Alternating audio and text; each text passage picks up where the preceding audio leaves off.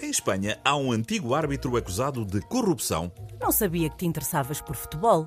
Não estou interessado no futebol, mas na ciência. Na ciência. Os advogados desse antigo árbitro dizem que lhe foi diagnosticado Alzheimer. E então?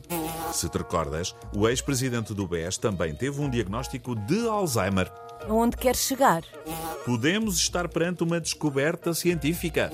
Uma das causas de Alzheimer pode ser a corrupção.